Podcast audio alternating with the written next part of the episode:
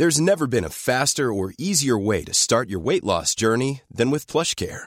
PlushCare accepts most insurance plans and gives you online access to board-certified physicians who can prescribe FDA-approved weight loss medications like Wigovi and Zepbound for those who qualify. Take charge of your health and speak with a board-certified physician about a weight loss plan that's right for you. Get started today at plushcare.com slash weight loss. That's plushcare.com slash weight loss. plushcare.com slash weight loss.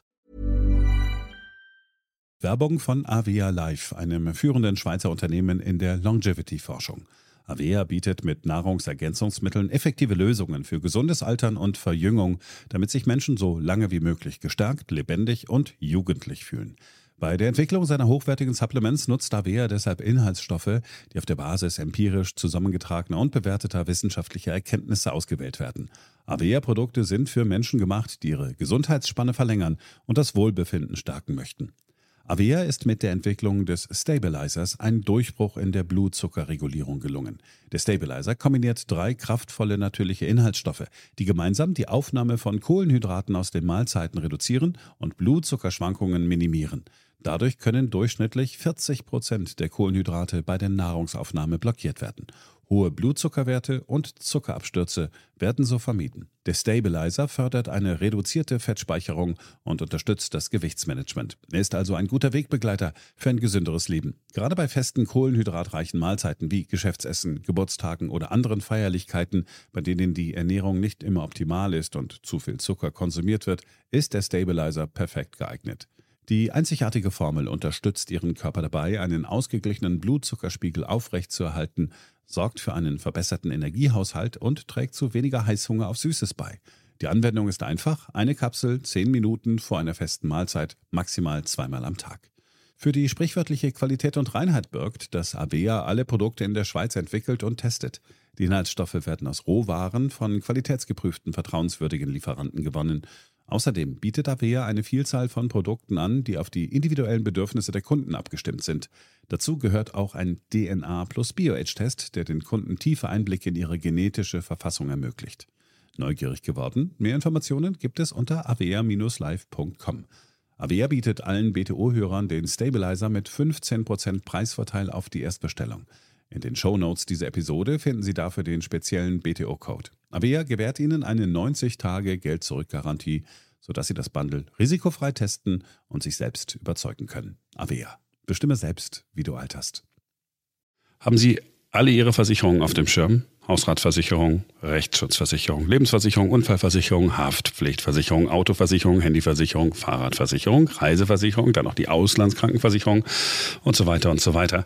Da kann man schon mal schnell den Überblick verlieren und wenn es Ihnen auch so geht, dann ist Clark genau das Richtige für Sie. Clark bringt Klarheit in die komplexe Welt der Versicherung und als Ihr digitaler Versicherungsmanager liefert Clark genau das, was man erwartet. Durchblick. Aber nicht nur das. Mit der Clark-App haben Sie alle Ihre Versicherungsverträge in einer einzigen App ganz einfach, ohne jeden Papierkram. Außerdem empfiehlt Clark Ihnen regelmäßig günstigere Versicherungen, die besser zu Ihrem Lebensstil passen. Dafür vergleicht Clark die besten Angebote von über 160 Versicherern. Clark ist dauerhaft kostenlos. Testen Sie die Clark-App doch mal selbst. Einen smarten Anreiz für die BTO-Hörer gibt es von Clark auch noch in Form eines Amazon-Gutscheins von bis zu 30 Euro. Dafür einfach die Clark-App herunterladen oder direkt auf die Website gehen. In Deutschland ist das clark.de oder in Österreich goclark.at und bei der Registrierung den Gutscheincode BTO eingeben, eine bestehende Versicherung hochladen und schon ist ein 15 Euro Amazon-Gutschein gesichert. Bei zwei Versicherungen sind es sogar 30 Euro. Die Teilnahmebedingungen und alle Infos sind in den Show Notes zu finden. Weitere Informationen gibt es unter clark.de. Clark schreibt sich vorne mit C und hinten mit K. Clark.de. Ihre Versicherungen digital managen und Geld sparen mit Clark.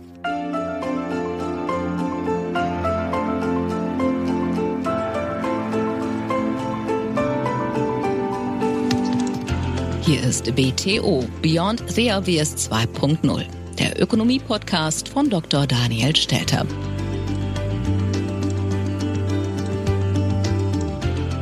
Hallo und herzlich willkommen. Ich hoffe, Sie hatten und haben noch ein schönes und besinnliches Weihnachtsfest. Passend zur Jahreszeit widmen wir uns heute einem grundlegenden Thema. Im Gespräch Mit dem Philosophen Professor Martin Rohnheimer möchte ich herausfinden, was dran ist an der Kritik am Kapitalismus. Stimmt es, dass der Kapitalismus zu Verarmung und Ausbeutung führt? Stimmt es, dass der Kapitalismus die Umwelt zerstört? Stimmt es, dass es einen inhärenten Wachstumszwang gibt? Die Erkenntnis? Das Gegenteil ist der Fall. Eine nüchterne Betrachtung des Kapitalismus ergibt ein gänzlich anderes Bild. Professor Rohnheimer bringt es auf den Punkt. Der Kapitalismus ist die Wirtschaftsform des Gebens. Fangen wir an. BTO Beyond the Obvious 2.0 Professor Martin Rohnheimer hat Geschichte, Philosophie, politische Wissenschaft und auch noch Theologie in Zürich und Rom studiert. 1977 promovierte er bei Hermann Lübbe. Er war auch dessen Assistent für einige Jahre. 1983 wurde Martin Rohnheimer zum Priester geweiht. Und von 1990 bis 2020 lehrte er Ethik und politische Philosophie an der Philosophischen Fakultät der Päpstlichen Universität Santa Croce in Rom. Martin Rohnheimer ist Mitglied der Europäischen Akademie der Wissenschaften und der Künste der Friedrich August von Hayek Gesellschaft, der Ludwig Erhard Stiftung und Mitbegründer und Präsident des Austrian Institute of Economics and Social Philosophy mit Sitz in Wien. Sie hören, er ist kein berechnender Ökonom. Er ist ein Mann des Geistes, der den Menschen in den Mittelpunkt stellt. Von ihm stammt das Zitat im Titel des Podcasts. Wir sprechen über den Kapitalismus, wie Sie ihn womöglich noch nie wahrgenommen haben. Sehr geehrter Herr Professor Rohnheimer, ich freue mich sehr, Sie in meinem Podcast begrüßen zu dürfen. Ja, ich freue mich ebenfalls, Herr Stelter, dass ich bei Ihnen sein darf. Herr Professor Rohnheimer, ich wollte gerne mit Ihnen sprechen über den Kapitalismus. Mein Kapitalismus ist ja schon immer in der Kritik. Ich meine, ich bin jetzt, gehe auf die 60 zu, schon als ich zur Schule gegangen bin, hieß es immer, der Kapitalismus ist alles ganz schlecht. Aber gerade in der heutigen Zeit gibt es ja ähm, heftige Kritik am Kapitalismus, gerade aus der Klimabewegung, wo man sagt, dieses Wirtschaftssystem basiert auf Raubbau, dieses Wirtschaftssystem zwingt zum Wachstum und deshalb ist es schädlich und wir müssen den Kapitalismus abschaffen, wenn wir das Klima, Weltklima retten wollen. Und da dachte ich mir, können wir ein bisschen drüber plaudern. Ich meine, was, was ist denn Ihre Sicht auf diese Problemlage? Um mal ganz grundsätzlich zu beginnen, es ist klar, dass die Beziehung zwischen Natur und Mensch immer eine gegensätzliche Beziehung war. Die, die Natur ist natürlich äh, die Feindin des Menschen in einem gewissen Sinne. Sie ist nicht unsere Freundin, sie ist auch nicht unsere Mutter, die uns umsorgt, sondern sie ist eigentlich eine sehr gewalttätige Macht, die äh, dem Menschen nicht nur das Leben erschwert, sondern äh, eine beständige Gefahr für ihn ist. Und äh, es war natürlich so in der Vergangenheit, in den, ja, man kann sagen, in den letzten nicht nur Jahrhunderten, sondern Jahrtausenden haben die Menschen eigentlich ständig um ihre Existenz gekämpft gegen die Mächte der Natur. Und äh, der Mensch hat aber auch immer natürlich äh, den Drang gehabt, sein Leben zu verbessern, sich äh, abzusichern. Ähm, das war natürlich nur möglich in der Vergangenheit einigen wenigen. Die meisten haben für die wenigen gearbeitet. Die hatten ein relativ äh, gesichertes äh, Leben in einem Wohlstand, den man natürlich nicht mit dem heutigen Wohlstand vergleichen kann. Aber äh, das war nichts für die große Masse. Und nun hat sich natürlich mit dem, der industriellen Revolution, um es mal so ein bisschen plakativ zu sagen, es ist natürlich alles komplexer, die Zusammenhänge, auch die historischen Zusammenhänge sind äh, natürlich vielfältiger.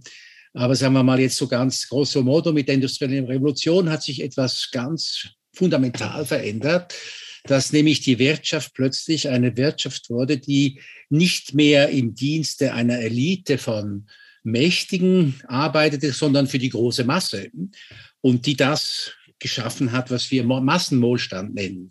Es ist ganz klar, dass jegliche Beherrschung der Natur, und das bedeutet also jeder Wohlstandszuwachs für den Menschen, zunehmende Beherrschung der Natur zur Voraussetzung hatte. Und Beherrschung der Natur bedeutet Eingriff in die Natur und auch zu einem gewissen Grade ihre Zerstörung beziehungsweise ihre Dienstbarmachung dem Menschen gegenüber wenn sie einen Staudamm bauen, um, da, um, um dadurch Elektrizität zu gewinnen, das bedeutet, dass sich das Leben einer großen Zahl von Menschen verbessert, dass wir produktiver werden, dass Industrien entstehen. Für die Landschaft ist das jetzt nicht unbedingt eine unbedingt ähm, ja, Sie können das Raubbau nennen, Sie können das ein, eine Zerstörung einer idyllischen Landschaft nennen. Das ist ganz klar. Aber die Frage ist ja eigentlich, um, um was geht es eigentlich? Geht es um die Natur oder geht es um den Menschen? Der Mensch ist meiner Ansicht nach das einzige Wesen, in dieser Welt, in, dieser, in diesem Universum, das eben Würde besitzt und dass diese Würde eigentlich äh, mehren kann nur auf Kosten äh, der Natur. Wobei natürlich die Natur auch als unsere Umwelt und wir sind Teil dieser Natur natürlich auch vom Menschen geschützt werden muss und verantwortungsvoll mit ihr umgegangen werden muss, denn sie ist ja unsere Umwelt, sie ist unsere Ressource und ähm, sie ist auch für uns ästhetischer Genuss, Erholungsraum und so weiter und so fort. Das muss ich jetzt nicht weiter ausführen. Also ein Raubbau an der Natur natürlich, der die Natur zerstört als Umwelt des Menschen und als Ressource des Menschen, das wäre irrational. Und es ist ganz klar, dass es solche Tendenzen gegeben hat, auch heute noch gibt, im Einzelnen, auch im Großen. Und äh, dass natürlich der, vor allem die industrielle Revolution und das auf sie folgte, nicht der enorme Produktivitätsfortschritt auch im 20. Jahrhundert, ganz klar, äh, also ein, wir können sagen, es war ein Raubbau an der Natur war. Allerdings ist natürlich in dem Wort Raub, äh, klingt da Illegitimität an und ich halte es nicht für illegitim. Es ist immer eine Frage des Maßes.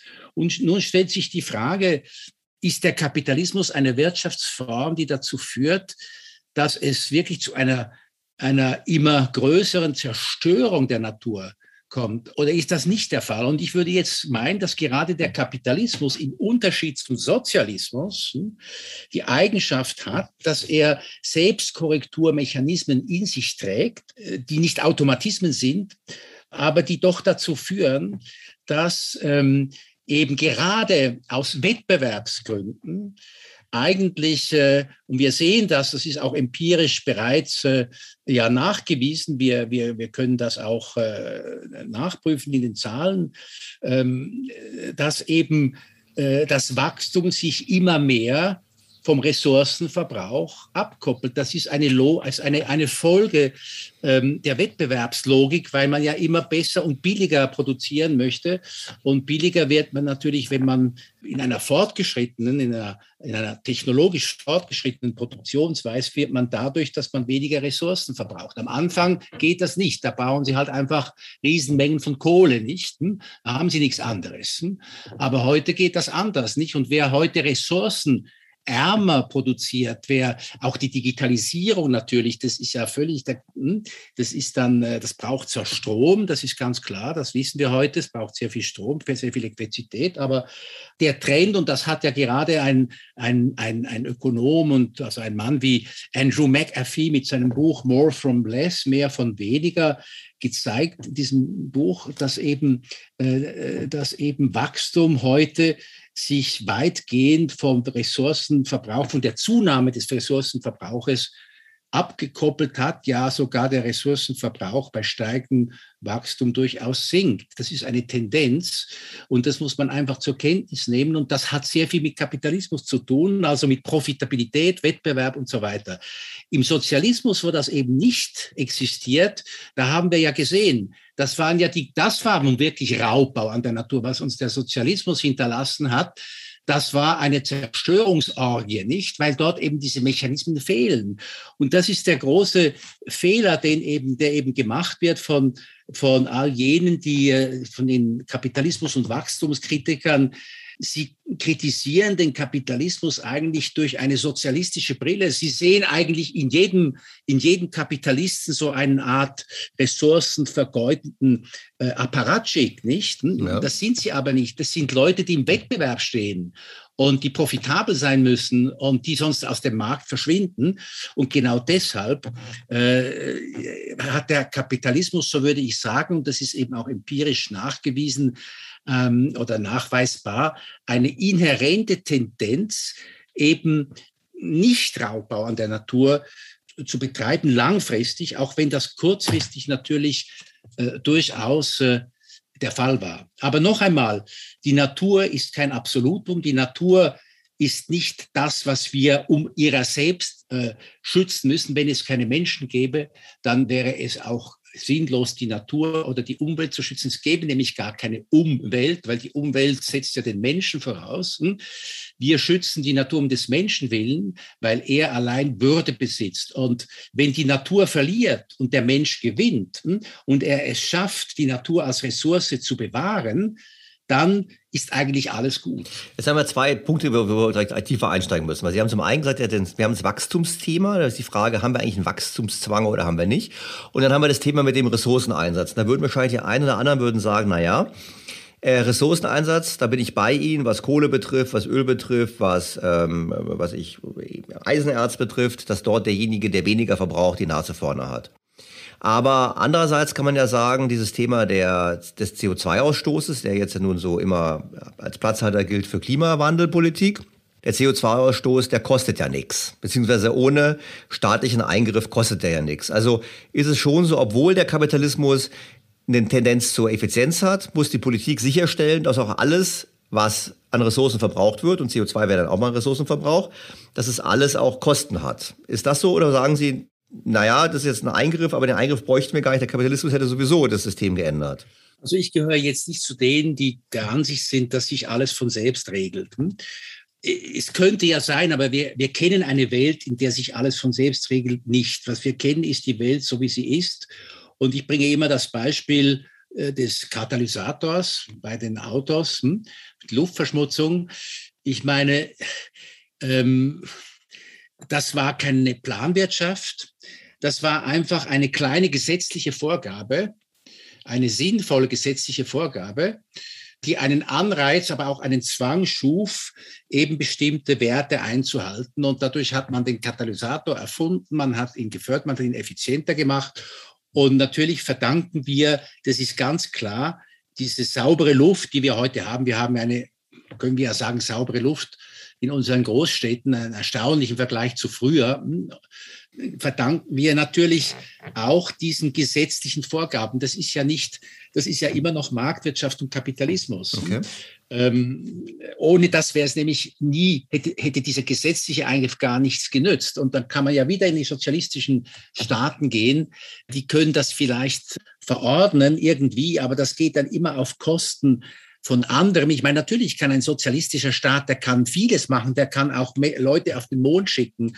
Die waren super in vielen technologischen Bereichen. Die haben voll industrialisiert, aber das ging immer auf Kosten von anderen.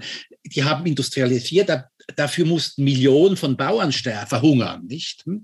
Äh, das war der Preis. Und das war im Kapitalismus nicht so. Da ist eben immer das Allgemeine, natürlich es gibt immer Gewinner und Verlierer, das ist klar. Kurzfristig sieht das, ist das komplexer, als ich jetzt das darstelle. Aber äh, auf die lange Sicht gesehen ist es eben nicht so, dass der kapitalistische Westen sich industrialisiert hat auf Kosten von Millionen von verhungerten Bauern, nicht? Im Gegenteil, die Landwirtschaft ist immer produktiver geworden. Und äh, die Tatsache, dass wir heute so wenige Menschen in der Landwirtschaft haben, ist, ist nicht äh, weil diese Menschen verhungert sind, sondern weil es die gar nicht mehr braucht, weil die schon längst in anderen Berufszweigen sind und die Landwirtschaft so produktiv ist, dass wir uns ernähren können, immer mehr Leute mit immer weniger in der Landwirtschaft arbeitenden. Und sogar auch die landwirtschaftlich genutzte Fläche, die, die, die reduziert sich ja dank eben intensiverer Bearbeitungstechniken, auch Industrialisierung und, und gentechnischen Methoden, die ich absolut positiv finde, die ähm, durchaus ebenfalls äh, den rein natürlichen oder naturorientierten Methoden selbstverständlich überlegen sind, auch aus Sicherheitsgründen. Es würde natürlich, der eine oder andere würde jetzt sagen, nach dem Motto, hm, ist ja ein schönes Bild, was Sie da zeichnen, aber wenn wir so Dokumentationen sieht, oder liest über den sogenannten Manchester-Kapitalismus, also die frühen Anfänge der Industrialisierung, da sieht man immer elende Massen, die sieben Tage die Woche, 14 Stunden in Fabriken schuften mussten, auch Kinder und ähnliches.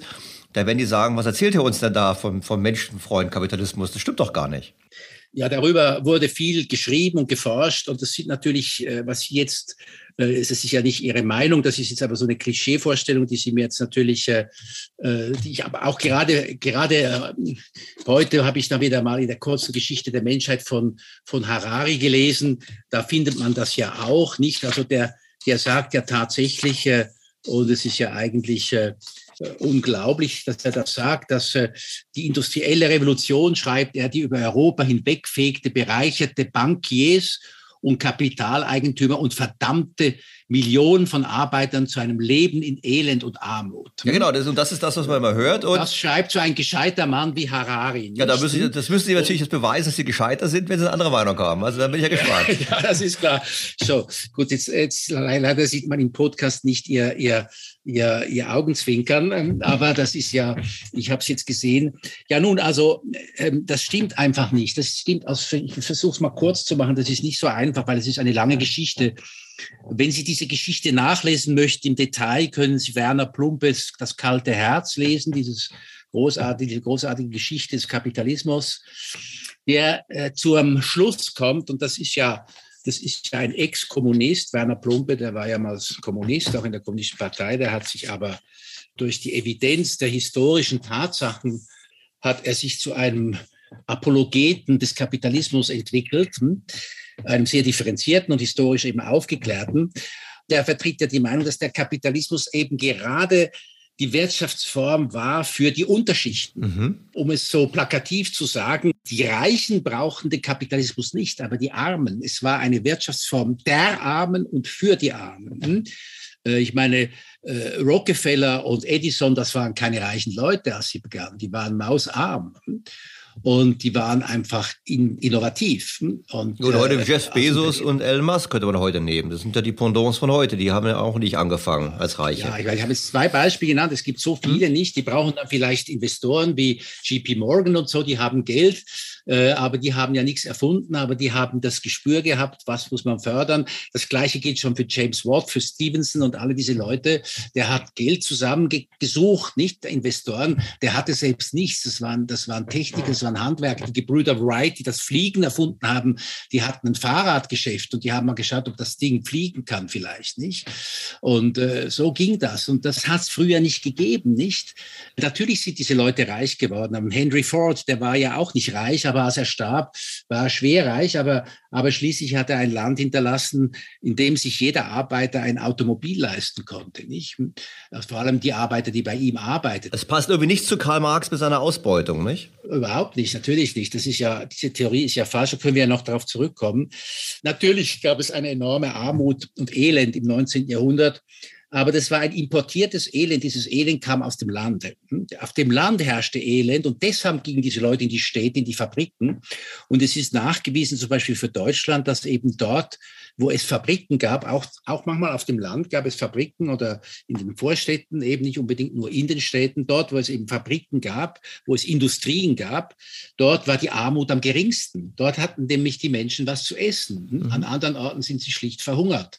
Und ich meine, es gibt ja äh, einen Sozialhistoriker, einen deutschen Sozialhistoriker, das ist auch ein Linker, Hans-Ulrich Wähler, den ich immer zitiere, und der schreibt in seiner deutschen Gesellschaftsgeschichte, dass eben der Kapitalismus nicht der Verursacher des Pauperismus war, sondern die Lösung davon. Er war der Überwinder des Pauperismus. Mhm. Und das schreibt ein, ein, linker. ein, linker Historiker, nicht? Also das ist jetzt nicht ein, der ist nicht gekauft von irgendjemandem, das sind einfach die historischen Tatsachen. Ich meine, was man in den Schulbüchern liest und was so über die Medien verbreitet wird und auch von den Kanzeln, muss ich als, muss ich sagen, in den Kirchen, das ist der Stand, äh, Erkenntnisstand, der vielleicht ein halbes Jahrhundert alt ist oder noch länger, noch älter ist. Aber heute in der wirtschaftsgeschichtlichen Fachliteratur sieht die, sehen die Dinge natürlich ganz anders aus. Es gibt natürlich auch heute ideologische Biases bei vielen, bei Historikern. Aber nehmen wir mal gute Historiker, auch Eric Hobsbawm, nicht? Das ist ein Marxist. Lesen Sie sein The Age of Capital und Sie werden staunen, wie er den Kapitalismus beschreibt. Gar nicht als etwas Negatives. Und, äh, und er zeigt, wie auch Großbritannien eigentlich, äh, eigentlich ganz gut war für die Welt, nicht? Dass sie da so vorangegangen sind.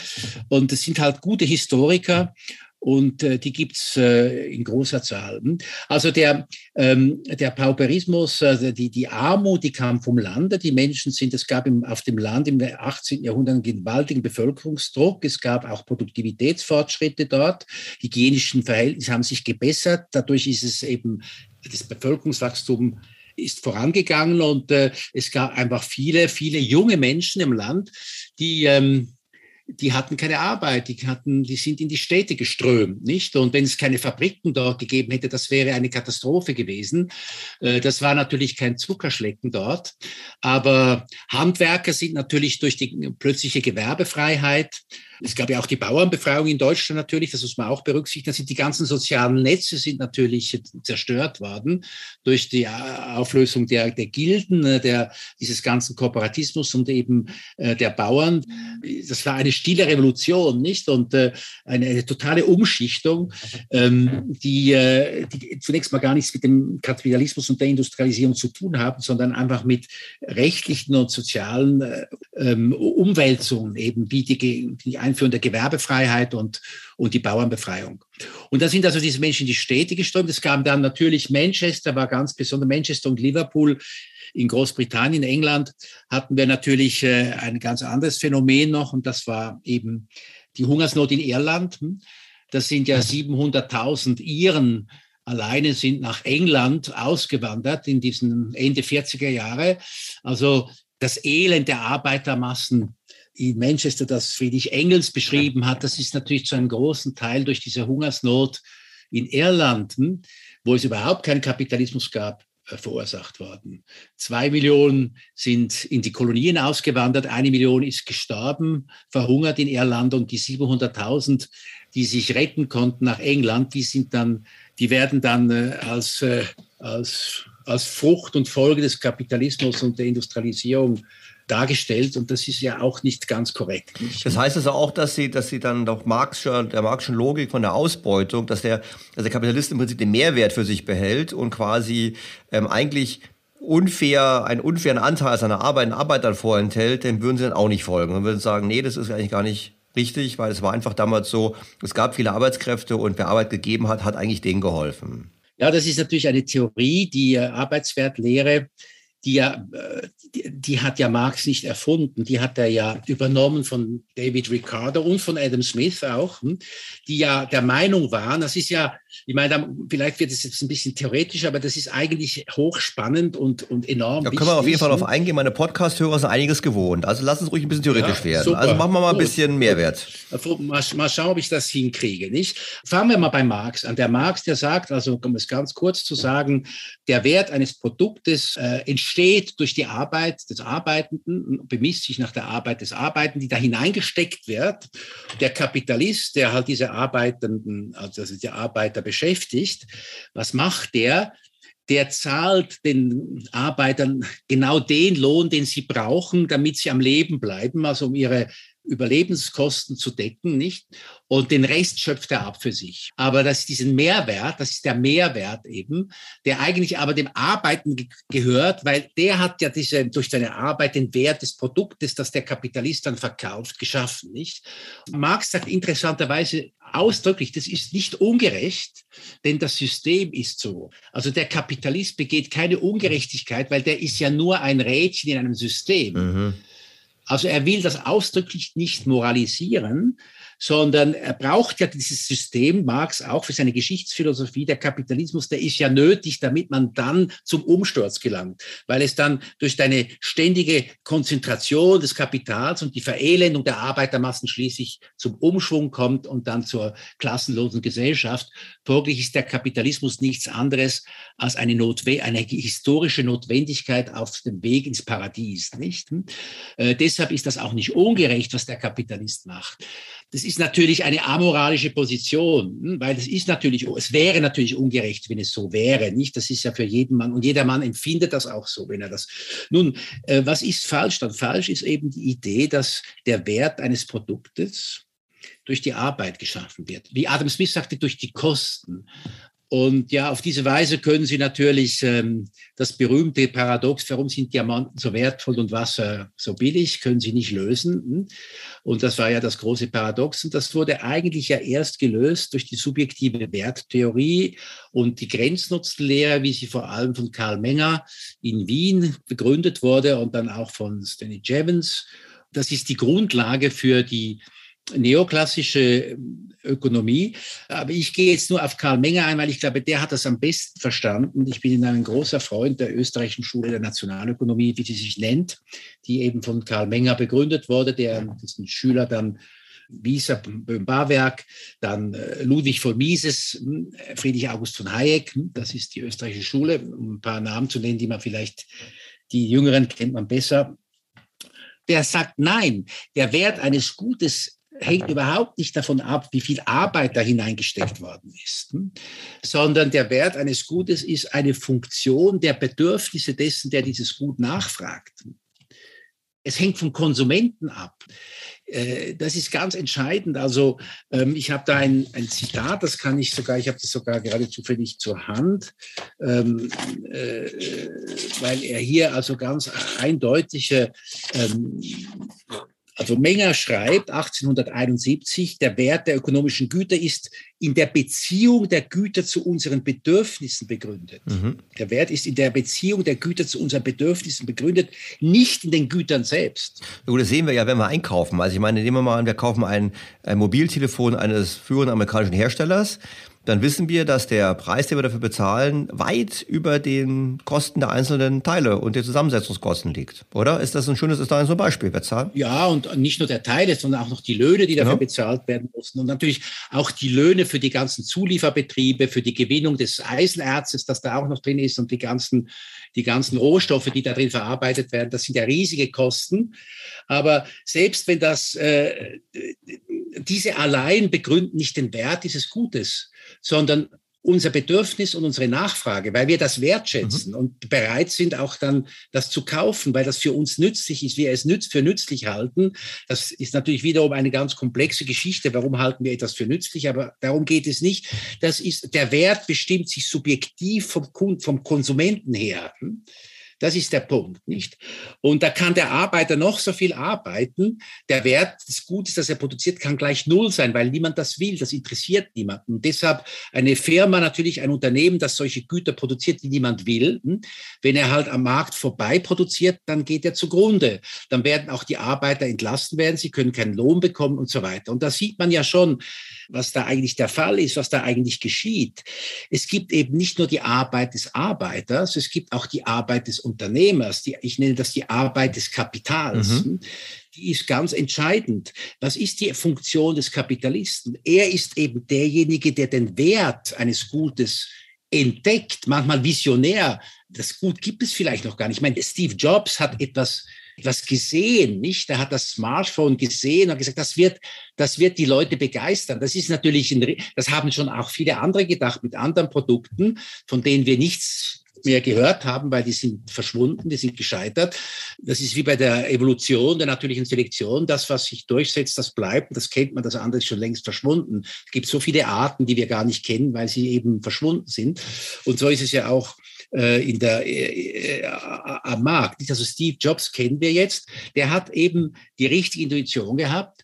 Und was hat der geschaffen? Der hat nicht nur das Smartphone geschaffen, sondern der hat, der hat Hunderttausende von Arbeitsstellen geschaffen. Und wahrscheinlich auch nicht alle prekär bezahlt, weil. Na, sicher nicht. Meine These wäre ja gerade, solche Unternehmen sind dann wahrscheinlich sogar bereit, ein bisschen mehr, gerade wenn sie profitabel sind, ein bisschen mehr. Ja, das ist jetzt. Aber, aber ich glaube, dass denen auch was daran liegt, Mitarbeiter zu halten und so weiter und dass man da nicht ja. vorgeht und sagt, du musst jetzt hier besonders schlecht bezahlt arbeiten. Das kann ich mir nicht vorstellen. Ja, es geht mir jetzt aber um die Struktur. Ich, was ich, worauf ich hinaus will, ist ja, dass, dass der Lohn des Arbeiters gar nicht geschaffen wird durch die Arbeit des Arbeiters, sondern durch die Arbeit des Kapitalisten. Der Unternehmer ist es, der die Löhne schafft, erzeugt das wird ja immer übersehen. Immer, natürlich sagt jeder Unternehmer, das sagt er auch aus ganz anderen Gründen, ohne meine Arbeiter könnte ich nichts tun. Das ist ja auch wahr, nicht? Was mache ich ohne? Aber, aber das ist ja nicht der Punkt hier. Der Punkt ist ja, dass der Arbeiter selbst, selbst qualifizierte Arbeiter, wenn sie keine Stelle finden, wo sie ihr Humankapital, also ihre Ausbildung, ihre Fähigkeiten oder sei es auch nur die reine Muskelkraft, ähm, verkaufen können, irgendwie an den Mann bringen können und dafür ähm, eben etwas schaffen können, äh, dann bekommen sie keinen Lohn. Äh, wer erzeugt also dieser Lohn? Der Lohn erzeugt derjenige, der es schafft, Güter auf den Markt zu bringen, die tatsächlich einen Wert besitzen. Das heißt, die nachgefragt werden, die den Präferenzen der Kunden entsprechen. Deshalb ist ja der Kapitalist der marktwirtschaftliche Unternehmer total kundenorientiert. Und das hat ja zu einem sehr interessanten Phänomen geführt im 19. Jahrhundert. Das beschreibt übrigens Werner Plumpe in seinem, seiner Geschichte des Kapitalismus sehr schön. Ähm, ich möchte mich da ja nicht mit fremden Federn schmücken, weil ich habe ja alles, was ich sage, habe ich ja irgendwo gelernt und gelesen. Das geht uns ja allen so nicht. Hm? Das wenigste, was wir sagen, kommt aus einem eigenen Kopf. Also der Zwang eben auch irgendwie des Kapitalismus ist, ist der zur Massenproduktion. Mhm. Weil wenn Sie Massenproduktion betreiben, dann können Sie mehr verdienen. Das ist ja ganz klar. Also was machen Sie? Sie, Sie nutzen Skaleneffekte aus. Und das ist ja, was passiert ist im 19. und im 20. Jahrhundert. Man hat Massenproduktion betrieben, immer billigere Güter, immer bessere Güter, wodurch sich natürlich auch automatisch die Reallöhne der Arbeitnehmer verbessert haben. Weil plötzlich wurden Dinge, die einmal Luxusgüter waren, wurden plötzlich zu Massengütern. Mhm. Inklusive fließendes Wasser, ähm, äh, WCs zum Beispiel, das ist ein schönes Beispiel, nicht? Ähm, aber auch Automobile und ähm, ja auch Medikamente, auch Zugang zu Medikamenten. Ich meine dann, dann die Medikamente, dann der Trans das Transportwesen. Also wenn Sie heute einen Bill Gates, einen Warren Buffett vergleichen, die haben natürlich, die leben, wenn Sie so wollen, im Luxus, nicht? Hm? Aber wenn Sie das vergleichen, der Luxus vor 200 Jahren, der Luxus der Fürsten des 18. Jahrhunderts zum Beispiel, ähm, der bestand ja darin, dass, dass sie, naja, die hatten eine riesen Dienerschaft, die hatten zwar kein fließendes Wasser, aber die hatten, die hatten eine, ein, ein Heer von Dienern, die ihnen Wasser zutrugen hm, und die ihnen alles brachten und äh, was sie halt so brauchten. Die hatten so alles, nicht mehr oder weniger, obwohl es natürlich total äh, primitiv war eigentlich. Ich war mal in Sanssouci in Potsdam im Schloss von Friedrich II. ja. Das ist alles sehr schön, aber furchtbar primitiv. Ja, ziemlich kalt wirkt das Ganze auch, ja, stimmt schon. Und kalt und, und, und, und dann die Toiletten und also dort hätte ich wirklich nicht leben wollen. Selbst in Versailles hätte ich nie leben wollen. Also wir, für uns wäre das ein miserables Leben, äh, Versailles, nicht? Hm? Vielleicht war das Essen gut und was ich sonst noch wollen, aber, aber sonstige Dinge, die wir uns so gewöhnt sind. Jetzt, wenn Sie einen Warren Buffett oder Bill Gates mit einem durchschnittlichen Arbeiter von heute vergleichen, dann ist sie, was, was so die, die Basics des Wohlstandes betrifft, sanitäre Einrichtungen, Information, Transport, Gesundheit, ich weiß, alle diese Dinge, die sind gleich. Der hat vielleicht eine, der hat vielleicht einen Whirlpool nicht in seinem Badezimmer, der hat vielleicht ein goldene, goldene Wasserhähne und so. Okay. Vielleicht hat er eine Yacht, okay, aber das ist ja. Da hat er eine Yacht, vielleicht hat er mehrere Yachten und das würde ich auch noch gerne haben, aber vielleicht würde ich es gar nicht gerne. Das, das schafft ja auch enorm viele Probleme, wenn man so eine Yacht hat, nicht? Hm? Ähm, und äh, auch familiäre Probleme und alles Mögliche. Also ähm, das Leben ist ja nicht unbedingt besser, wenn man so viel Geld hat. Aber ich nur sagen möchte, wir haben einen Massenwohlstand. Und das ist eine Folge des Kapitalismus. Dass, wenn Sie dann wieder um die sozialistischen Staaten sehen, nicht, dann, dann ist es genau der, die gegenteilige. Äh, sie haben leere Regale. Hm? Das ist ja, die, das, ist ja das, die Frucht des Sozialismus sind die leeren Regale. Hm? Das ist eine zurückgestaute Inflation. Das heißt, das Geld ist nichts mehr wert. Hm? Das kann sich dadurch äußern, dass, dass die Dinge unglaublich teuer sind oder dass sie nicht teuer sind, weil es es gar nicht gibt. Hm? Dann haben sie einen unendlichen Preis. Jetzt würden natürlich einige sagen, das ist eine schöne Geschichte, aber ähm, war das nicht auch verbunden mit der, mit der Organisierung der Arbeiter? Ich meine, Gewerkschaften, die Gewerkschaft würden doch jetzt sagen, dass der Kapitalismus, der Kapitalist uns mehr abgeben musste, also höhere Löhne. Das war ja eigentlich nur dank der Gewerkschaften. Ja, das ist eine, danke für den Einwand. Das ist natürlich auch, und da kommt, könnte man ja dann noch die Sozialpolitik dazu nehmen, nicht? Äh, die Sozialversicherung. Das sind jetzt wiederum, ähm, das sind Themen, wo ich auch differenziert argumentieren würde ich meine, die Gewerkschaftsbewegung hat ja auch eine Geschichte durchgemacht äh, und es gibt verschiedene Typen von Gewerkschaften, es gab verschiedene Phasen. Gerade in England waren die Gewerkschaften waren natürlich anfänglich einfach äh, ähm, waren einfach ähm, Solidargemeinschaften innerhalb der Betriebe, die natürlich Druck gemacht haben auf Unternehmen, die also die Unternehmer, die Fabrikbesitzer, das waren keine Engel, das ist ja ganz klar. Die, die waren natürlich unter Wettbewerbsdruck, hm, das ist klar. Die haben unter enormem Risiko gearbeitet das war schon eine taffe Welt, also eine harte Welt. Und, äh, und da konnte es natürlich vorkommen, sicher, dass man einfach versucht hat, das Minimum zu bezahlen oder da waren vielleicht, äh, äh, da waren vielleicht Sicherheitsvorkehrungen, hat man halt minimal nur äh, das Minimum oder gar nicht äh, beachtet. Und da gab es dann die Fabrikbewegungen, auch gerade in England. Äh, das war ja auch das Thema der ersten Sozialenzyklika der katholischen Kirche von Leo XIII. Reum Novarum, Arbeiterschutz, nicht? Das ist eigentlich noch keine Sozialpolitik, sondern da geht es eigentlich rein um Menschenrechte, um, um eine Frage, also äh, darf ein Unternehmer das die Gesundheit und das, die physische Integrität äh, und gar das Leben seiner Arbeitskräfte äh, leichtfertig aufs Spiel setzen, indem er einfach Schutzmaßnahmen unterlässt, die, die natürlich Kosten sind und dann natürlich entsprechend den, den Gewinn schmälern, aber die dennoch eine Forderung sind der Menschenwürde, nicht? Und da hat die Kirche deutlich gesprochen und ich glaube zu Recht. Und da haben auch viele Gewerkschaften, Gewerkschaftsbewegungen ähm, auch ähm, das sicher, ähm, das war gerechtfertigt. Man muss aber immer sehen, dass ähm, äh, die Forderungen nur äh, effektiv dann auch durchgesetzt werden konnten, wenn die Produktivität tatsächlich angestiegen ist. Das Gleiche gilt natürlich auch für die äh, Verkürzung der Arbeitszeit. Das gilt für die, äh, für die Aufhängung der Kinderarbeit. Da kann man natürlich Gesetze machen gegen die Kinderarbeit, aber Wirklich verschwinden wird sie erst, wenn eine Familie vom Einkommen leben kann, ohne ein Zusatzeinkommen der Kinder. Sonst wird es immer Kinderarbeit geben. Also das muss man anders lösen. Die Gesetze alleine lösen das nicht. Und das wird eben nur gelöst durch Produktivitätsfortschritte, die zu Reallohnsteigerungen führen. Und dann geht es allen besser. Und dann kann auch die, können auch die Forderungen der Gewerkschaft und all solche Forderungen nach Aufhebung der Kinderarbeit eben tatsächlich durchgesetzt werden. Und jetzt kommt aber noch ein Punkt. Die Gewerkschaftsbewegung ist eben, ist eben sozusagen gekidnappt worden von den Sozialisten. Das ist auch in England passiert am Ende des 19. Jahrhunderts.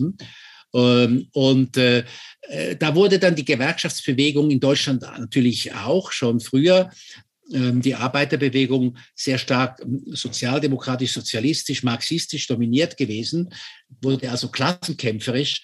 Und das ist dann natürlich etwas ganz anderes, nicht? Und, und das ist äh, eben sehr problematisch. Also generell würde ich sagen, ein allgemeiner Anstieg des Lohnniveaus und des Wohlstandes ist nur und ausschließlich möglich durch Fortschritte in der Produktivität.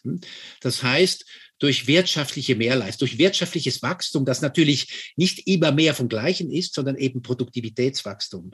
Ähm, und was natürlich passiert ist, in England zum Beispiel, das hat schon damals Julius Wolf, ein interessanter Mann, Ende des 19. Jahrhunderts, äh, da hat darauf hingewiesen, ein deutscher Ökonom, der gegen die Kathedersozialisten angekämpft hat. Das waren so die Gustav Schmoller, das waren die, die Leute, die damals schon, die wollten, die dachten sozialdemokratisch, aber antimarxistisch, also die wollten die Revolution verhindern und ja, wir müssen Sozialpolitik machen, da, um, um, den, um der Revolution das Wasser abzugraben. Man nannte die Kathedersozialisten, sie nannten sie nachher selbst so.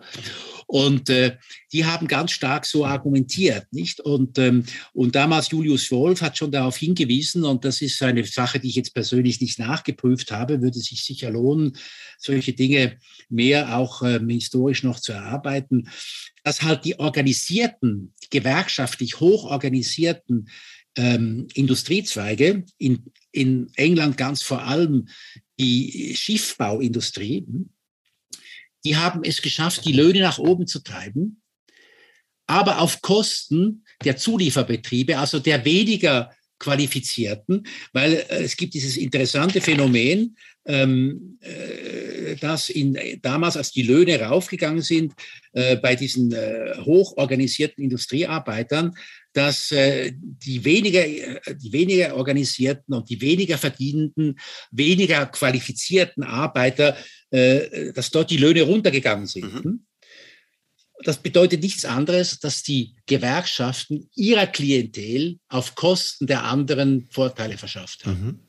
Die haben das also nicht den Kapitalisten abgetrotzt, sondern sie haben es ihren Mitkollegen, ihren, ihren Kollegen, ihren ärmeren Arbeitskollegen weggenommen. Hm? Und heute würden Sie halt Verlagerungen in andere Länder bestärken damit. in andere Länder oder irgendwie auch. Äh, sie machen, oder wenn Sie eine Lohnpreisspirale in Gang setzen. Gibt es Inflation? Die, die Reichen äh, schmerzt das nicht so sehr. Das schmerzt vor allem die Arbeiter in anderen Industriebereichen, die keine Lohnerhöhung bekommen haben.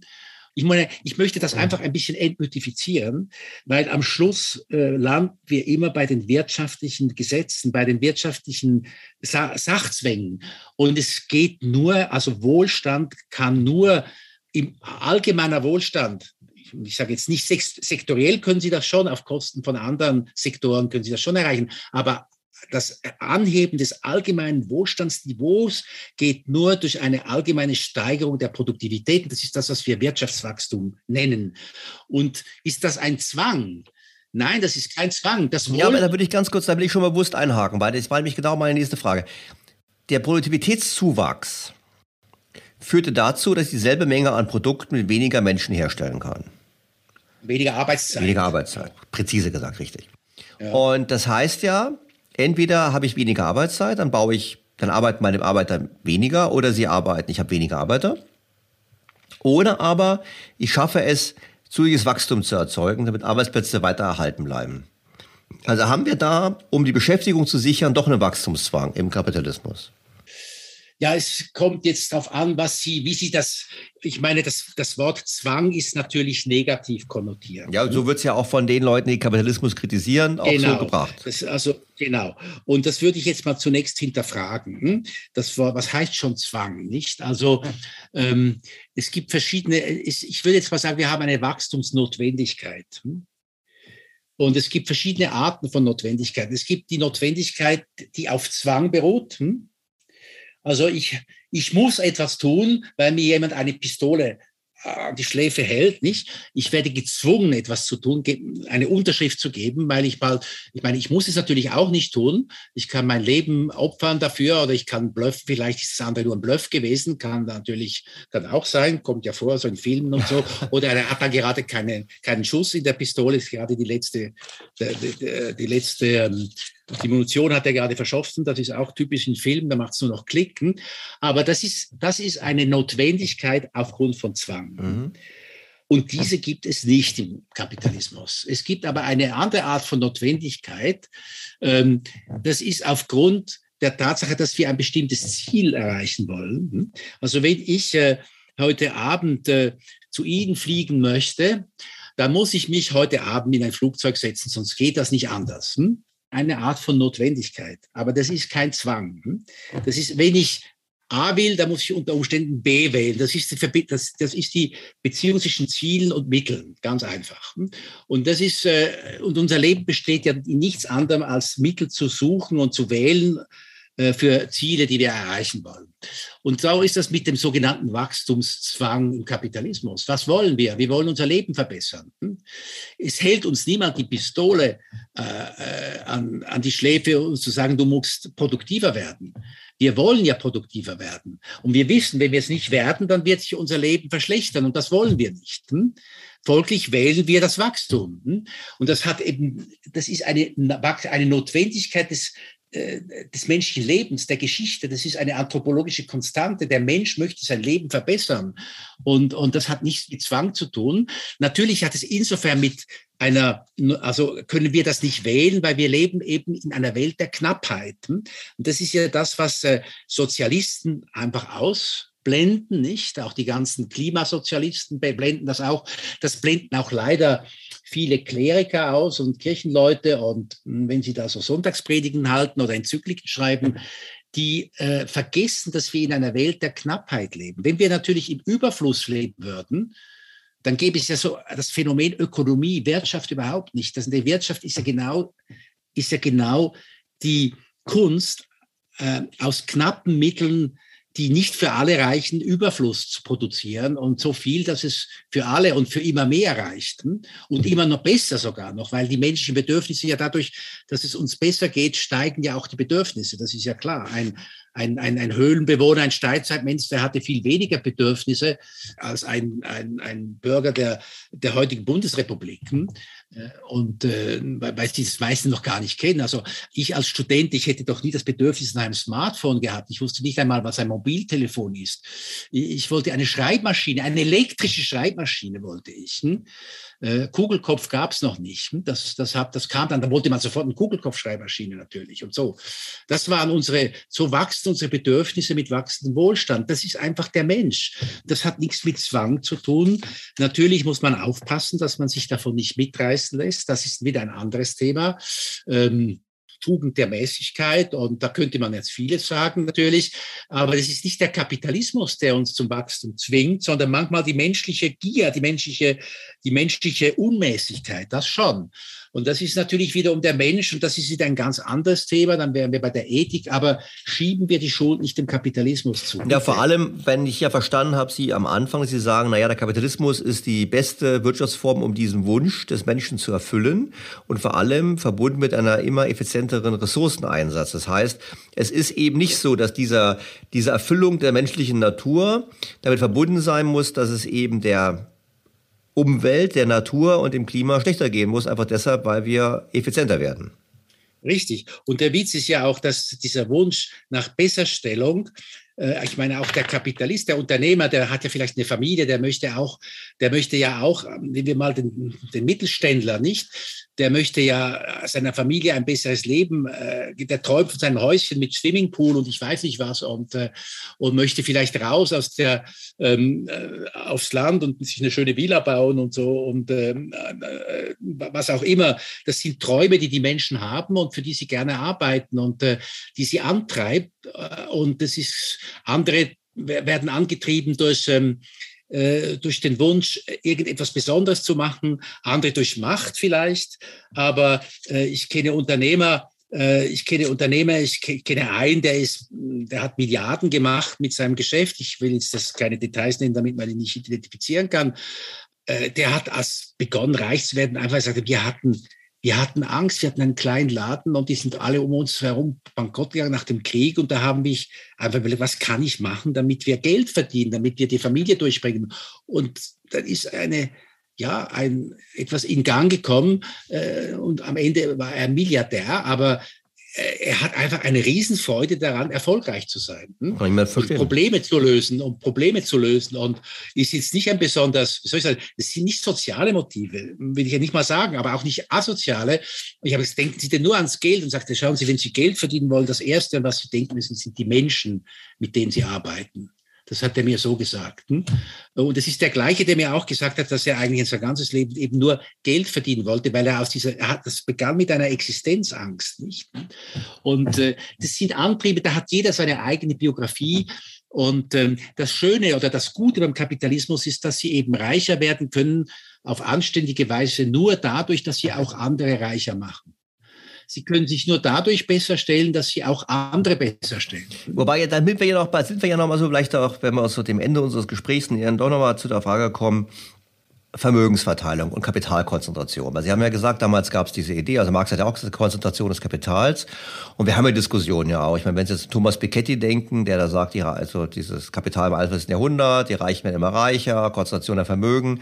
Meine, haben wir da etwas, wo wir dann doch sagen würden, da gibt's Probleme mit dem Kapitalismus, wir müssen da was tun? Oder sagen Sie, nee, eigentlich hat es andere Ursachen, vielleicht auch wiederum nicht am Kapitalismus zu suchen sind? Ich hätte eine Hypothese, aber die, ich wollte Ihnen erstmal den Vortritt lassen. Also wenn wir mal in die Geschichte schauen, es gibt ja nicht viele, es gibt kaum Monopole, ähm, also Kapitalkonzentrationen, die sich lange durchgehalten haben. Es sei denn, sie wurden vom Staat irgendwie privilegiert oder unterstützt. Und ich habe das Beispiel Standard Oil, das ist das klassische Beispiel, ein bisschen studiert, aufgrund von natürlich Untersuchungen anderer. Ähm, ich habe das nicht selber gemacht, diese Untersuchungen. Standard Oil, Rockefeller, hm, der erste große Antitrust-Prozess äh, in den USA. Äh, Rockefeller hatte tatsächlich, also Standard Oil, die haben, was haben sie produziert? Kerosin. Der Mann hat, die hat, war da in, Pittsburgh nicht und da haben sie Öl gefunden. Niemand wusste, was mit dieser klebrigen, schmutzigen Masse anzufangen. Und er hat einen Chemiker gefragt, kann man damit etwas machen? Und er hat gesagt, ja, da könnte man vielleicht was rausholen. Dann begann er so ein Distillationsverfahren zu entwickeln. Und dann haben sie Kerosin rausdestilliert und dann haben sie das Leben der Amerikaner damit ähm, verändert. Kerosin hat man gebraucht zur Straßenbeleuchtung, für die Wohnungsbeleuchtung.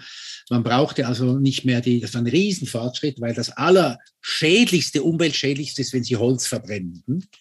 Für die Gesundheit auch der Menschen, das ist das Allerschädlichste. Das ist viel schlimmer als Kohle. Hm? Das ist das Zweitschlimme. Aber Holzöfen in den Häusern, das war ganz schlimm, nicht? Und da hat das also durch Kerosin ersetzt, äh, Straßenbeleuchtung und so. Dann kam nachher dann die Elektrizität und so. Dann hat er dann natürlich das Erdöl benutzt für, dann kam aber das Automobil. Aber was ich sagen möchte, das Kerosin, der hatte Monopol, der hatte 90 oder mehr Marktanteil zeitweise. Aber das Interessante ist, dass die Preise von Kerosin ständig gefallen sind wurde immer billiger, das Kerosin. Er hat zwar alles aufgekauft, hm, was, was äh, die Leute begannen ihn zu imitieren, hat er alles aufgekauft und dadurch war das war, so ein Riesenmonopol. Aber irgendwann hat er gemerkt, dass das rechnet sich nicht, wenn ich alle aufkaufe. Es ist gescheiter, äh, ich, äh, ich verdiene mehr, wenn ich die nicht aufkaufe. Hm. Und da hat der Marktanteile verloren.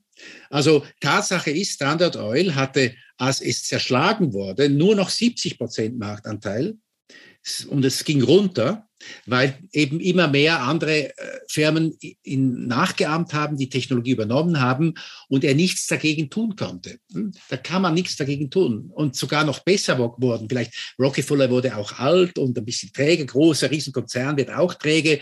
Monopole haben die Eigenart, dass sie sterben hm? und dass sie auch durch, äh, ich spreche jetzt mal nicht von den IT, ähm, ähm, Riesen, das ist ein anderes Problem äh, wegen Netzwerkeffekten, aber, äh, äh, aber, aber mal das. Hm? Und das ist eine Tatsache, das war ein weitgehend ein Mythos, hm? dass denen nur, nur beizukommen sei durch, durch eine Zerschlagung. Das ist der Markt selbst, der das geregelt hätte hm? und schon dabei war, das zu regeln. Und interessanterweise eben entgegen der ökonomischen Monopoltheorie, nach der ja der Output verringert wird und die Preise angehoben werden bei einem Monopol, ist genau das Gegenteil der Fall gewesen. Der Output ist ständig gestiegen und die Preise sind ständig gefallen. Er hat nicht alle Produktivitätsfortschritte dem Konsumenten weitergegeben, weil er einen Teil davon reinvestiert hat. Mhm dadurch noch besser wurde. Hm? Und das kann man ganz klar nachweisen. Und es ist hochinteressant, diese Geschichte. Äh, und Sie können auch, schauen Sie IBM, als ich studierte, war IBM, es gab nichts anderes als IBM. Man konnte sich gar, eine Welt ohne IBM gar nicht vorstellen. Eine Welt ohne Kodak konnte man sich auch nicht vorstellen. Und natürlich gab es auch entsprechende, ja, das ist eine, da muss man etwas tun. Und ich weiß, das hat auch der Markt, die technische Innovation geregelt.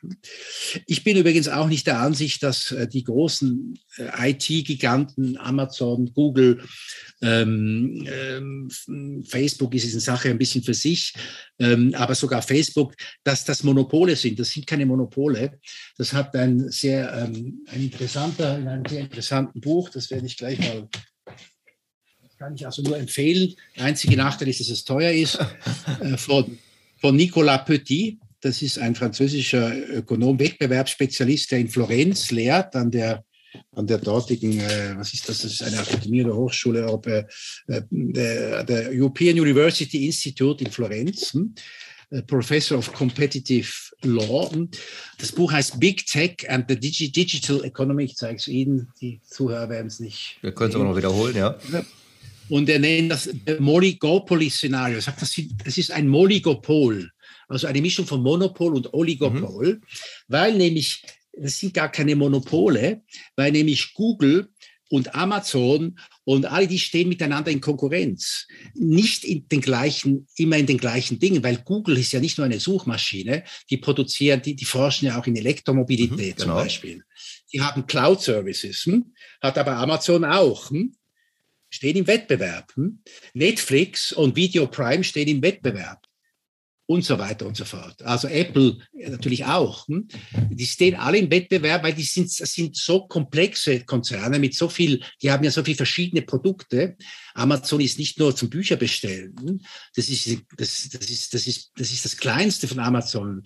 Die Cloud-Services sind viel wichtiger und was sie sonst noch alles machen. Und natürlich, Facebook geht jetzt auch wieder, die wollen, wollen auch noch wieder andere Sachen, ob das jetzt richtig ist oder nicht, ist eine andere Frage. Aber das sind keine einfachen Monopole. Hm? Und das, das wird falsch wahrgenommen.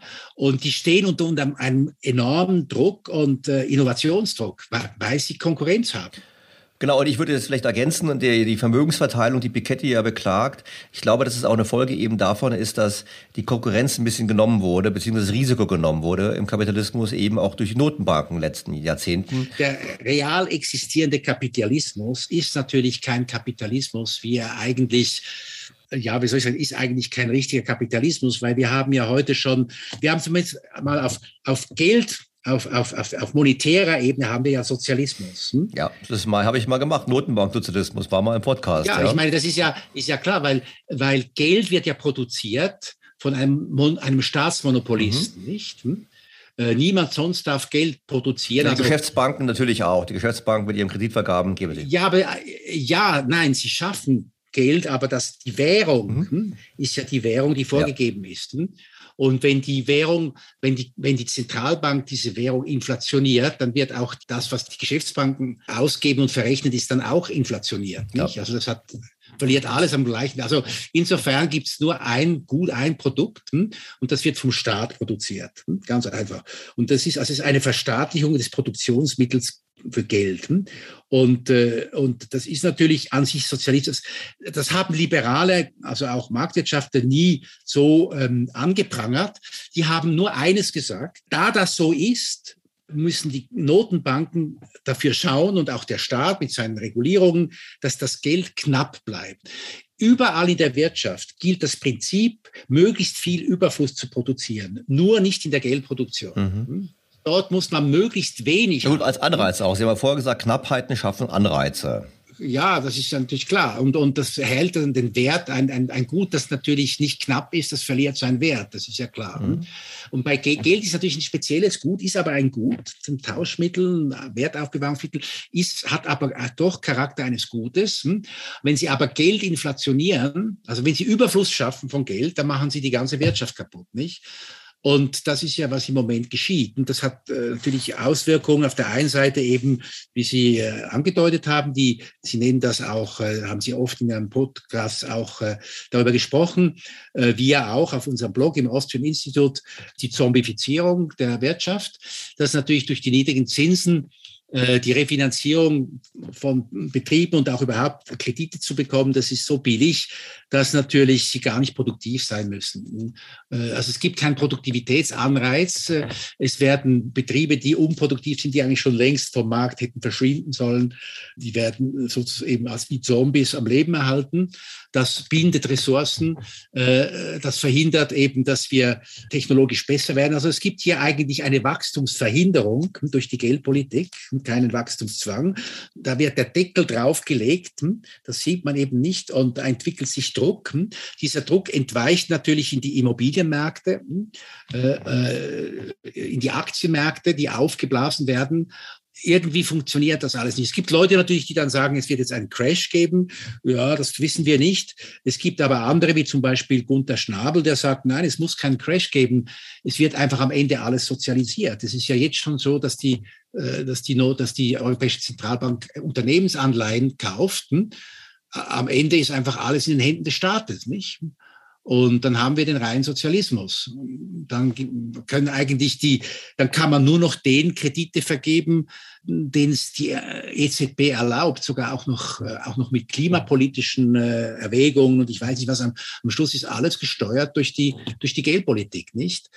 Da haben wir ja in einem anderen Gewande genau das wir im Sozialismus hatten. Das müsste man jetzt noch näher ausführen. Die Soft Budget Constraints und diese Dinge, äh, die sind ja alle schon da. Das ist ja die Zombifizierung, nicht? Und äh, die, dass man einfach unproduktiver wird, wenn man kein Geld hat. Das ist ja der Irrtum auch bei dem Wachstum. Wir haben zu wenig Wachstum. Das ist ja unser Problem, nicht zu viel. Richtig. Wobei eben Wachstum ist nie mehr vom Gleichen, sondern ist besser, billiger, produktiver und deshalb auch für die Menschen besser und äh, was ihr Leben verbessert. Nicht? Das ist, das ist Wachstum. Und äh, jetzt natürlich, wenn es eine rein kapitalistische Vermögenskonzentration gibt, hm, so würde ich sagen, erstens ist die immer nur, ist immer den Marktkräften ausgesetzt. Also die kann nur deshalb vorkommen, wenn es äh, mit rechten Dingen zu, geht. Das heißt, wenn rechtsstaatliche Mechanismen funktionieren, äh, die kann nur dann äh, geschehen, diese Konzentration, wenn sie auch im Interesse der Konsumenten ist. Das ist für mich einfach das, da bin ich ganz Schüler von Erhard. Der hat immer nur gesagt, was ist, was ist im Interesse von Konsumenten? Ich glaube, er hat sich im Detail manchmal geirrt, aber das war sein Fokus und der ist richtig das Konsumenten, die Wirtschaft ist da für den Konsumenten. Hm? Äh, da, das ist ja auch die Perspektive von Adam Smith gewesen. Die ist nicht da für die Staaten, um ihre Macht zu mehren. Die ist nicht da. Jetzt ist die Wirtschaft nur noch dafür, dazu da, damit der Staat seine Schulden tilgen kann, damit er seine sozialpolitischen äh, Versprechungen einlösen kann. Da sind wir eigentlich angelangt, aber nicht mehr, um das Leben der Menschen zu verbessern. Letztlich untergräbt jetzt die jetzige Politik äh, die völlig unkapitalistisch ist, die Wachstumsdynamik, die wohlstandsschaffende Wachstumsdynamik des Kapitalismus. Das ist das Problem, in dem wir drinstecken.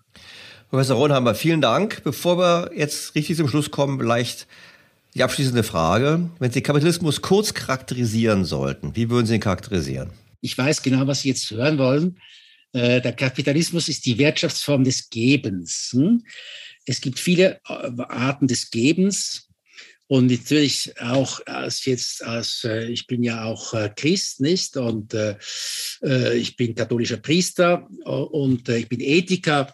Und natürlich gibt es Formen des Gebens, die immer nötig sein werden, die im Verteilen bestehen. Ich, mein Namenspatron ist der heilige Martin, der hat einen seinen Mantel geteilt mit dem Bettler. Und ich glaube, wie der Wirtschaftsethiker Karl Hohmann ja bemerkt hat, und das glaube ich ist in einem Artikel der Frankfurter Allgemeinen Zeitung, äh, eigentlich hat er ja damit wirtschaftlich gesehen, ökonomisch gesehen nur den Mangel vervielfältigt. Hm? Genau, weil zwei halbe Mäntel wärmen weniger als einer. Ne? Hat, der hat zwei halbe Mäntel geschaffen, nicht? Also eigentlich dann zwei frierende Leute. Und viel effizienter ist natürlich ein Martin, der, der äh, investiert in eine Mantelfabrik und, äh, und Arbeitsstellen schafft, damit sich jeder mit dem, seinem Lohn einen Mantel kaufen kann und andere Dinge kaufen kann und so weiter und so fort. Der kapitalistische Martin äh, will ich jetzt nicht in Konkurrenz setzen zum heiligen Martin, aber in ökonomischer Sicht wäre er der bessere, der auf die lange Sicht und für die Masse den mehr leisten würde, nicht weil er besser ist oder weil er heiliger ist oder weil er ein besserer Mensch ist, sondern einfach, weil er eine wirtschaftliche Gesetzmäßigkeit ausnutzt und zum Spielen bringt, die eben wirklich für alle nützlich sind. Das ist eben die, unsicht, die unsichtbare Hand. Die, es gibt keine unsichtbare Hand, sonst wären wir ja Verschwörungstheoretiker. Hm? Aber es gibt wirtschaftliche Zusammenhänge, die man verstehen muss. Und das hat ja Adam Smith gemeint und auch entdeckt. Das, wie, wie wenn eine unsichtbare Hand da wäre, funktioniert das. Und äh, das ist natürlich, äh, es ist eben nicht, weil wir aus moralischen Intentionen handeln, dass wir die Welt verbessern, sondern weil wir es richtig machen. Hm? Und richtig wirtschaften heißt, dass man dass man schaut, dass man profitabel wirtschaftet, dass man aus weniger mehr macht, hm? dass man äh, Dinge erfindet, die eben äh, nützlich sind und deshalb auch gekauft werden, dass man es versucht, äh, besser, billiger zu machen, ähm, dass man Skaleneffekte ausnutzt und dass man eben auch dann getrieben wird. Und wie gesagt, ich glaube, dazu braucht es auch gewisse gesetzliche Vorgaben, so zu produzieren, dass die Ressourcen eben, der Ressourcenverbrauch sich vom Wachstum äh, abkoppelt, also negativ abkoppelt, also geringer wird. Und ich glaube, in diese Richtung geht es und das gilt auch für den Klimaschutz. Und ich, ich bin da sehr optimistisch, weil weil wir können uns gar nicht vorstellen, was die Zukunft uns noch bringt. Das ist ja auch das Problem all dieser Prognosen. Ähm, ich meine, der UNO-Klimarat hat schon gesagt, wenn ich das noch beiführen kann, es steht drin im, im vierten Bericht, ähm, von 2014 steht es drin, dass ähm, die Veränderung des Klimas äh, sind im Vergleich zum erwarteten technologischen Fortschritt eigentlich minimal, äh, ein minimaler Faktor. Also der technologische Fortschritt ist viel, fällt viel stärker ins Gewicht als die Klimaveränderung. Das steht in diesem Bericht drin. Ähm, das haben nicht alle gelesen und äh, es kann ja niemand wissen, was in Zukunft noch auf uns zukommt. Im 19. Jahrhundert hat man einfach, hat man davon gesprochen, die Kohle wird uns ausgehen. Man kannte nichts anderes. Man, das, das ist das Ende der Welt, weil die Kohle wird uns ausgehen. Stellen wir uns, heute wäre das ja eine, würde sagen, Gott sei Dank geht uns die Kohle aus, äh, weil wir haben so viele andere Sachen, mit denen, die, oh, und so wird es sein, nicht? Und äh, die Holländer, die haben ja schon vor 100 Jahren, vor 200, 300 Jahren Deiche gebaut, nicht? Und natürlich, das ist eine, äh, das ist auch wiederum eine Investition, das kostet Geld, das ist alles, aber äh, die leben gut damit, nicht? Und das ist jetzt nicht das Riesenproblem, deshalb müssen wir nicht die ganze Wirtschaft runterfahren und uns wieder zu Steinzeitmenschen zurück, äh, zurückentwickeln, nicht nur, äh, weil es ein bisschen wärmer wird. Ich bin allerdings schon der Meinung, dass es ein großes Problem ist, hm, wir das absolut nicht bagatellisieren, aber man muss da einen gewissen Ausgleich finden. Man muss auch eine, einen Optimismus haben. Dieser, dieser antikapitalistische Pessimismus der Klimabewegung, der grünen Klimabewegung, auch der Fridays for Future, ich meine, das ist einfach eine, das ist, äh, das hat es immer schon gegeben. Ich denke an die Geißlerbewegungen im Mittelalter, die haben sich da gegeißelt, weil sie dachten, es kommt dann das Ende der Welt, nicht? Bekehrt euch alle, da haben sie die Kreuzzüge organisiert. Den allerersten Kreuzzug war eine Katastrophe, haben sogar auch noch, gab noch den Kinderkreuzzug, den gab es ja auch noch, hm? Äh, war auch eine Katastrophe. Das sind alles psychologische Mechanismen, die hat es alle schon mal gegeben. Also ich würde das, ähm, da muss man kühlen Kopf bewahren. Und, äh, und ich glaube, es ist auch wichtig für Sozialethiker, für, auch für Theologen, ich bin Philosoph, Ethiker, aber auch für christliche Sozialethiker wichtig, dass sie auch die ökonomischen Gedankengänge mit einbeziehen in ihre ethischen Überlegungen und, und auch da etwas, hm, äh, ja, etwas runterkommen, nicht auf, äh, äh, statt immer nur hehre moralische Prinzipien zu predigen, eben auch schauen, was kann man wirklich machen und wie, wie laufen die Dinge wirklich und wie waren sie auch wirklich in der Vergangenheit. Und ich glaube, da ist noch viel Arbeit zu leisten. Das ist auch, dazu möchte ich ja auch ein, einen Beitrag leisten. Das haben Sie auf jeden Fall gemacht in diesem Podcast, Herr Professor Rohnhammer. Vielen herzlichen Dank. Es war ein ja, Tour de Force. Es war wirklich ein großer Ritt durch die Wirtschaftsgeschichte und über den Kapitalismus. Vielen herzlichen Dank. Ich fand es so spannend. Und vielleicht ergibt sich ja in Zukunft mal die Gelegenheit, das eine oder andere Thema nochmal zu vertiefen. Vielen herzlichen Dank und herzliche Grüße nach Wien. Ich danke Ihnen auch. Es war mir ein Vergnügen.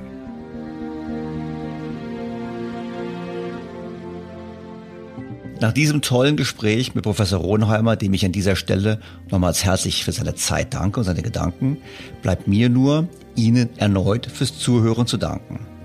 Und zwar nicht nur fürs Zuhören heute, sondern vor allem für Ihre Treue im abgelaufenen Jahr. Denn einiges hat sich ja geändert. Aus BTO wurde BTO 2.0 und Sie haben uns auf diesem Weg begleitet. Das freut mich sehr. Ich danke Ihnen auch für all die vielen Zuschriften, für die kritischen Stimmen, für die Anregungen, konstruktiven Vorschläge, auch die durchaus herausfordernden Fragen und Ihren Zuspruch. Mir und meinem Team hat es in diesem Jahr viel Spaß gemacht, auch wenn ich dem einen oder anderen manchmal etwas zu pessimistisch an die Dinge herangehe. Und deshalb wird es Sie freuen, dass wir am kommenden Sonntag ein optimistisches Geschenk für Sie haben. Es gibt einen weiteren Podcast wo mein Gesprächspartner sagt, ganz vereinfacht, wir sind genau auf dem richtigen Weg und es ist alles längst nicht so schlecht, wie es oftmals diskutiert wird. So, jetzt wünsche ich Ihnen aber einen guten Rutsch in das neue Jahr. Ich freue mich auf das kommende Jahr mit Ihnen, auf ein erfolgreiches 2022. Ihr Daniel Stelter. BTO Beyond the Obvious 2.0.